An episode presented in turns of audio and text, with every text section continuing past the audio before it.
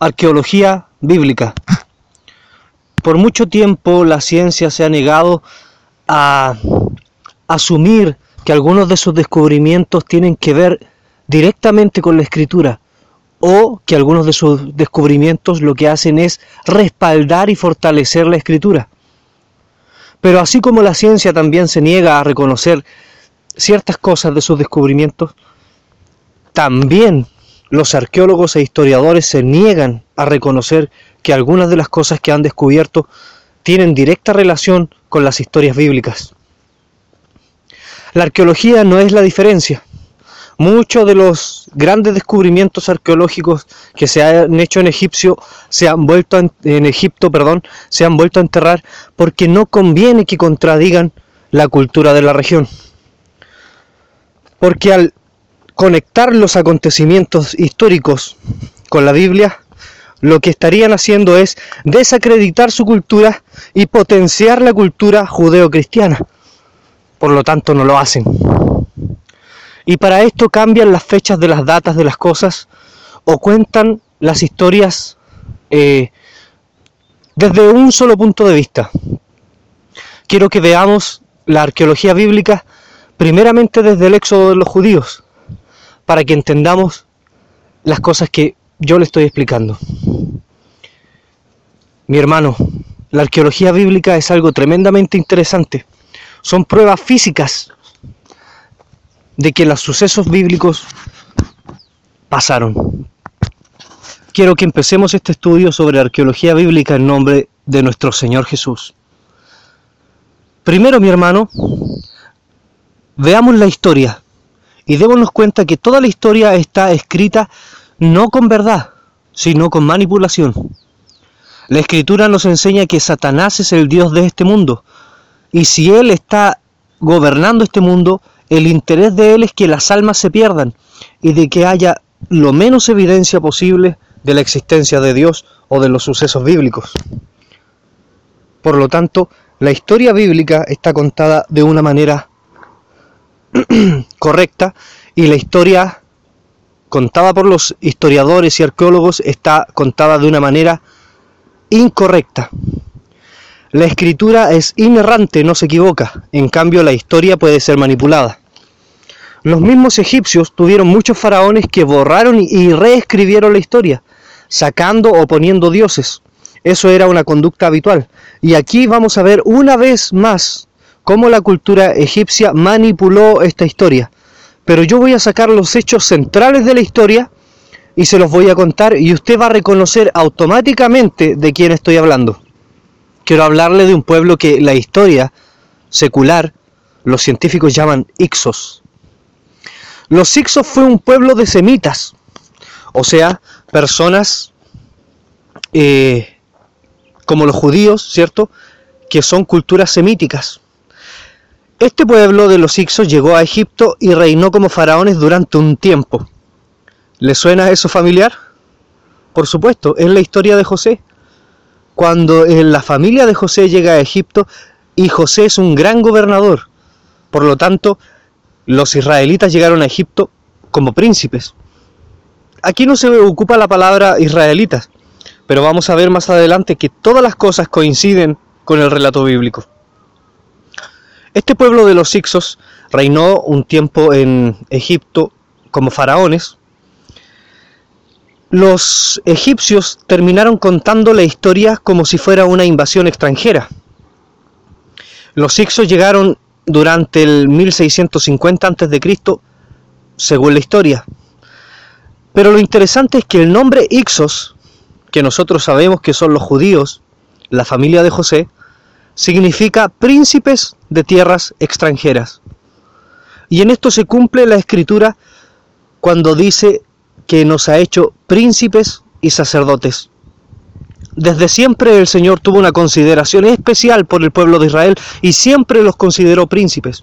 De ellos, de ellos salieron grandes hombres. Y esos hombres gobernaron siendo reyes y poniendo a su gente a la altura de príncipes a la altura de la casta real. El pueblo de los Ixos, que era un pueblo semita, como los judíos, llegó a Egipto y reinó como faraones. Tenemos la primera coincidencia. También en el tiempo de los Ixos había un faraón que se llamaba Amosis. Al final de la época de los Ixos existía este faraón que se llamaba Amosis. Amosis eh, en egipcio tiene un significado, pero en hebreo tiene otro significado. Para el pueblo hebreo puede significar incluso hermano de Moisés, Amosis. Pero esto nunca va a ser reconocido por la comunidad científica por lo que nosotros ya sabemos. De la dinastía de Amosis se conserva una piedra inscrita a la cual se le llama la estela de la tempestad. En esa inscripción se relatan grandes cataclismos climáticos que coinciden, mi hermano, con el relato bíblico. Entre ellos, la plaga de la oscuridad. Porque dice la estela de la tempestad que todo se cubrió de tinieblas. Este faraón Amosis eh, expulsó al pueblo de los semitas llamados Ixos. ¿No se parece mucho a la historia, mi hermano? Primero llegan los Ixos, reinan como faraones. Es la familia de José reinando en Egipto. Luego aparece un faraón, como dice la escritura, que no conoció a José. Y sobre este faraón se levantaron las plagas porque él no quiso liberar al pueblo de Dios. La estela de la tempestad nos dice que en la época de este faraón sucedieron grandes plagas y cataclismos climáticos, coincidiendo absolutamente con el relato bíblico. También nos dice que este faraón expulsó al pueblo de los Ixos, igual como faraón expulsó a los hebreos. La historia nos cuenta que este faraón los persiguió en una guerra y que les ganó la guerra y que quedó vivo, pero nosotros sabemos que eso no es cierto. Él perdió la guerra. Él no los dejó ir por voluntad propia ni los ni los correteó para echarlos, sino que fue el hombre de Dios que fue a pedir libertad por su pueblo y este hombre no tuvo más remedio que liberarlos.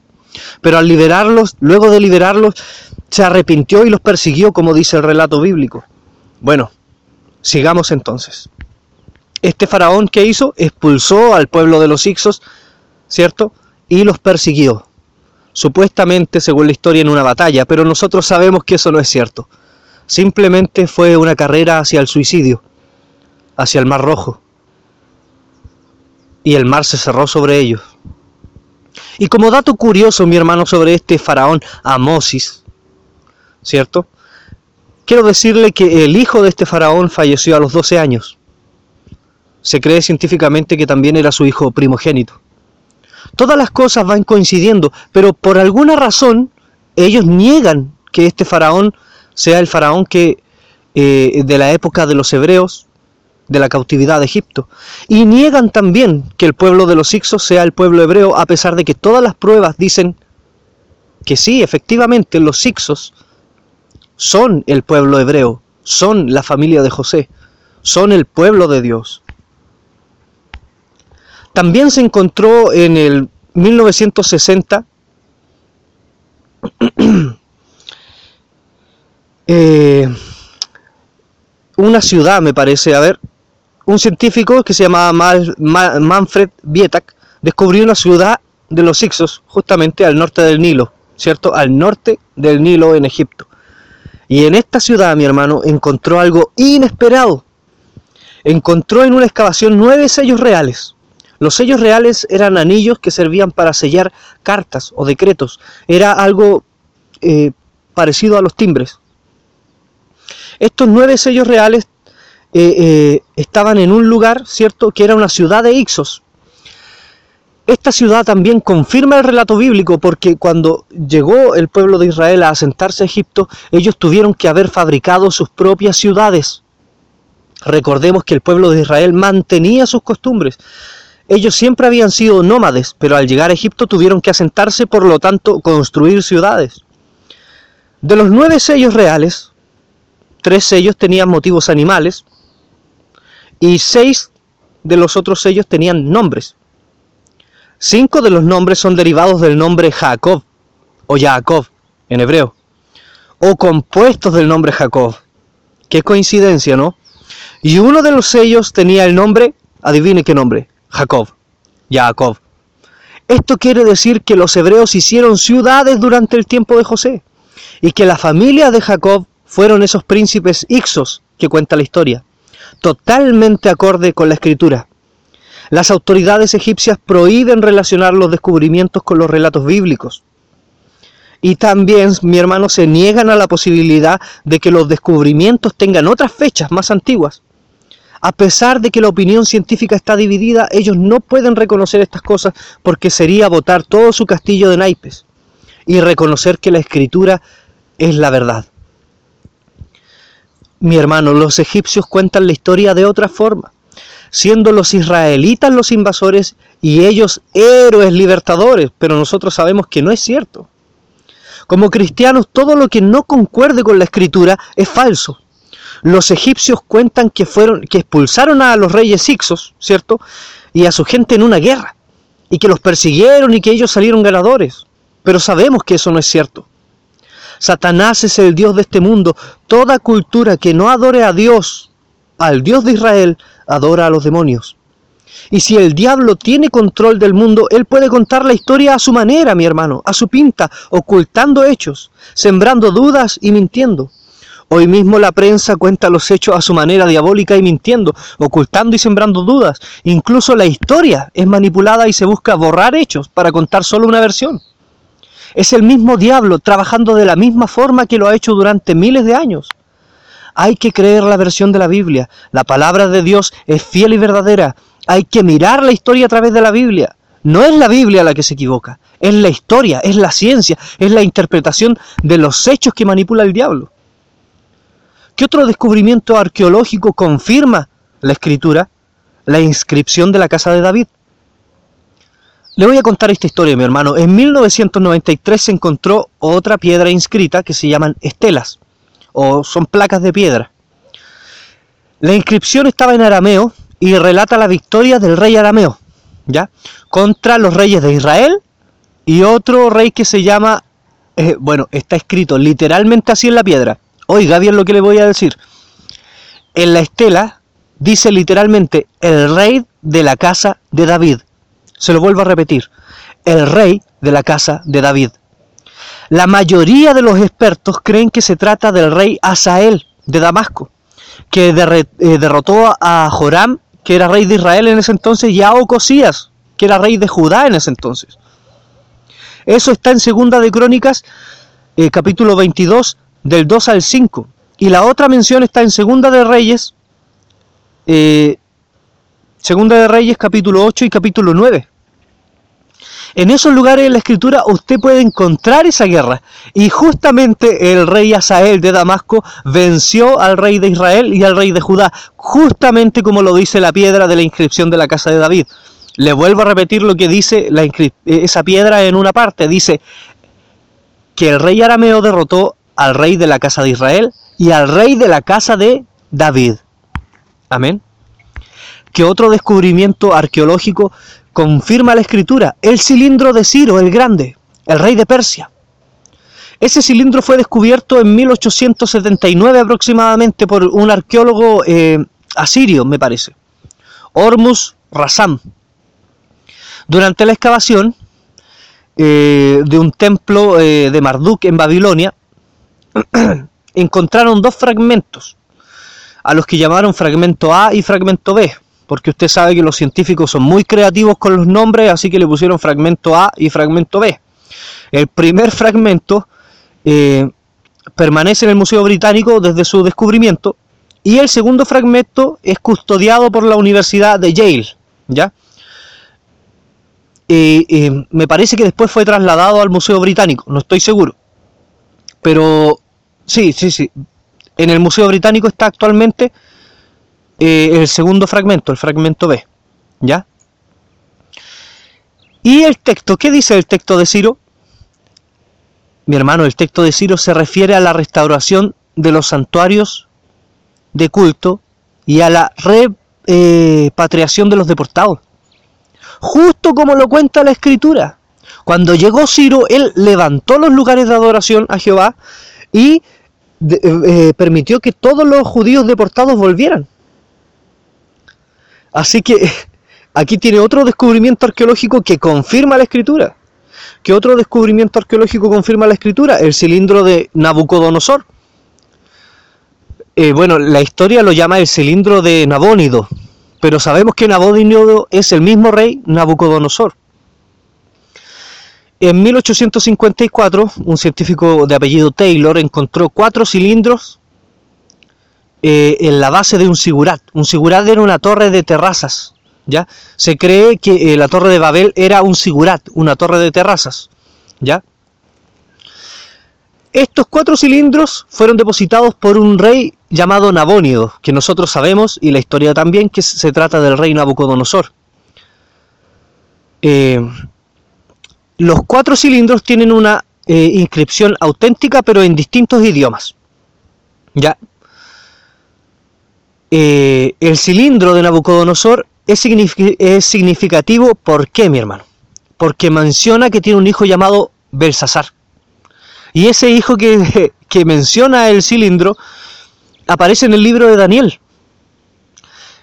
Eh, el cilindro habla de la construcción del templo del sol y la luna, ¿cierto? Pero eh, nombra a Nabucodonosor como rey de Babilonia y nombra a Belsasar, que es alguien que aparece en el libro de Daniel, confirmando de nuevo el relato bíblico. Por, supuesto que la Biblia lo decía mucho tiempo antes, antes de que descubrieran esto, si esto lo descubrieron en 1850 recién. Y la Biblia lo decía miles de años antes. Eh, le voy a leer lo que dice el cilindro. Esa parte dice, en cuanto a mí, Nabónido, o sea, Nabucodonosor, rey de, Babilonia, me libré de pecar contra su gran divinidad y concédeme como regalo una larga, una vida larga de día y en cuanto a Belsasar, el hijo mayor, mi descendencia, ¿se fija? Entonces nombra a Nabucodonosor y a Belsasar. ¿Qué otro eh, eh, descubrimiento arqueológico confirma la escritura? La inscripción de Pilato. ¿Se acuerda de Poncio Pilato? Bueno, en 1960 o 61, un arqueólogo italiano, me parece, estaba excavando en un teatro romano en una ciudad que se llama Cesarea, en Israel. Y en esa excavación arqueológica encontró una inscripción de piedra caliza que dice Poncio Pilato, prefecto de Judea. ¿Se fija cómo se confirma la escritura bíblica? Eso está en Mateo 27, versículo 2. Y dice la escritura, y le llevaron atado y le entregaron a Poncio Pilato, el gobernador. Gobernador y prefecto es lo mismo, mi hermano. Así que de nuevo la ciencia arqueológica, perdón, eh, confirmando, no descubriendo, sino confirmando la escritura. ¿Qué otra cosa eh, descubrió la arqueología que ya estaba escrito en la Biblia? El túnel del rey Ezequías. Un científico llamado Edward Robinson, en 1830 por ahí, descubrió un túnel que tenía 500 metros de largo algo muy impresionante para la época, mi hermano, 500 metros, medio kilómetro. Pero lo más impresionante del túnel fue que una de las paredes del túnel tenía un escrito en hebreo antiguo, o palio hebreo, que explicaba la construcción del túnel y decía que cavaron desde ambos lados al mismo tiempo y se juntaron en el medio. Mi hermano, eso demuestra una increíble precisión matemática. Increíble algo que no se podría hacer el día de hoy. Imagínense dos personas cavando por de un lado y de otro lado de un cerro que puedan toparse en el medio. Eso es imposible.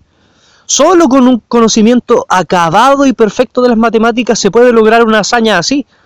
Bueno, el rey Ezequías, en el reino del rey Ezequías, había ese conocimiento. Y dice la escritura en Segundo de Reyes, eh, capítulo 20, versículo 20. Los demás hechos de Ezequías y todo su poderío y cómo hizo el estanque y el conducto y metió las aguas en la ciudad. ¿Se fija? Lo dice la escritura, dice que el rey Ezequías hizo un estanque y hizo un conducto, y ese conducto fue descubierto recién en 1838. ¿Qué otra cosa descubrió la arqueología que aparece en la escritura? La puerta de la ciudad de Gad. La ciudad de Gat es una ciudad tremendamente eh, nombrada en la escritura.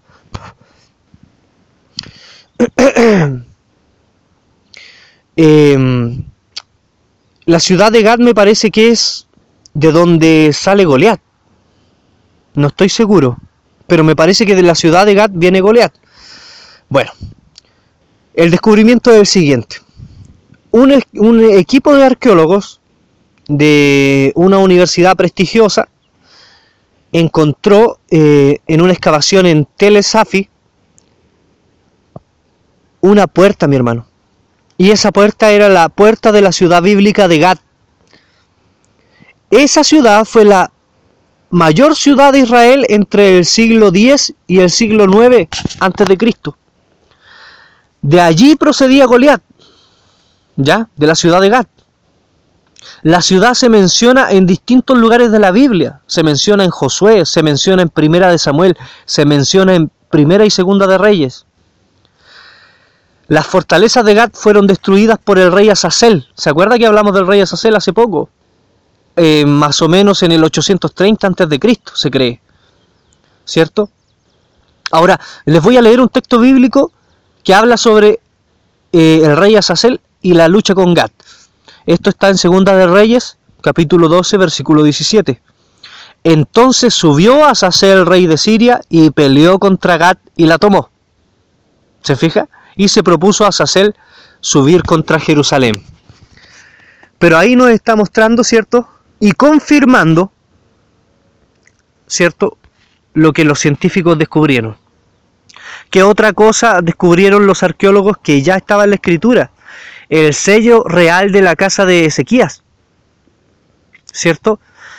En, en, el 2009, mi hermano, hace pocos años, en Opel, Jerusalén, a los pies de la muralla sur del Monte del Templo, encontraron eh, que había una, una, impresión en arcilla, un anillo real, ¿se acuerda? Los sellos reales que eran para firmar cosas que yo le dije que eran como timbres. Bueno, encontraron uno de esos al pie del Monte del Templo, ¿cierto? Em, este equipo que fue dirigido por un doctor que se llamaba Eliad Mazar, del Instituto Arqueológico, manifestó que era la primera pieza encontrada de un rey de Israel. Mi hermano, un descubrimiento tremendamente importante que pertenecía a un rey. Vimos que había eh, una inscripción que hablaba de la casa de David, ¿cierto? Pero esa inscripción la hizo otro rey, no fue el rey David, ¿cierto? Fue el rey Asa, eh, o Asael. Pero aquí nos encontramos con algo que pertenecía personalmente al rey Ezequías, personalmente al rey de Israel. Y eh, bueno, el sello real dice perteneciente a Ezequías, hijo de Acaz, rey de Judá. ¿Se fija? Perteneciente a Ezequías, hijo de Acaz, rey de Judá. ¿Qué más claro que eso? Eso es lo que decía el sello real, mi hermano, que encontraron. Pero si nos vamos a Segunda de Reyes, capítulo 18, versículo 1, nos encontramos con que dice el versículo, comenzó a reinar Ezequías, hijo de Acaz, rey de Judá igual como lo decía el sello real. Bueno, mi hermano, ¿qué más podría decirle? Hay muchas cosas y descubrimientos para, para nombrar, pero podríamos estar todo el día. Yo creo que con eso es suficiente. La fe del cristiano no tiene que ver con cuántas cosas descubra la ciencia o confirme la ciencia, sino que bienaventurados los que creen sin ver porque la fe es la certeza de lo que no se ve. Amén. Este ha sido un programa más de lo que dice la Escritura. Dios los bendiga mucho.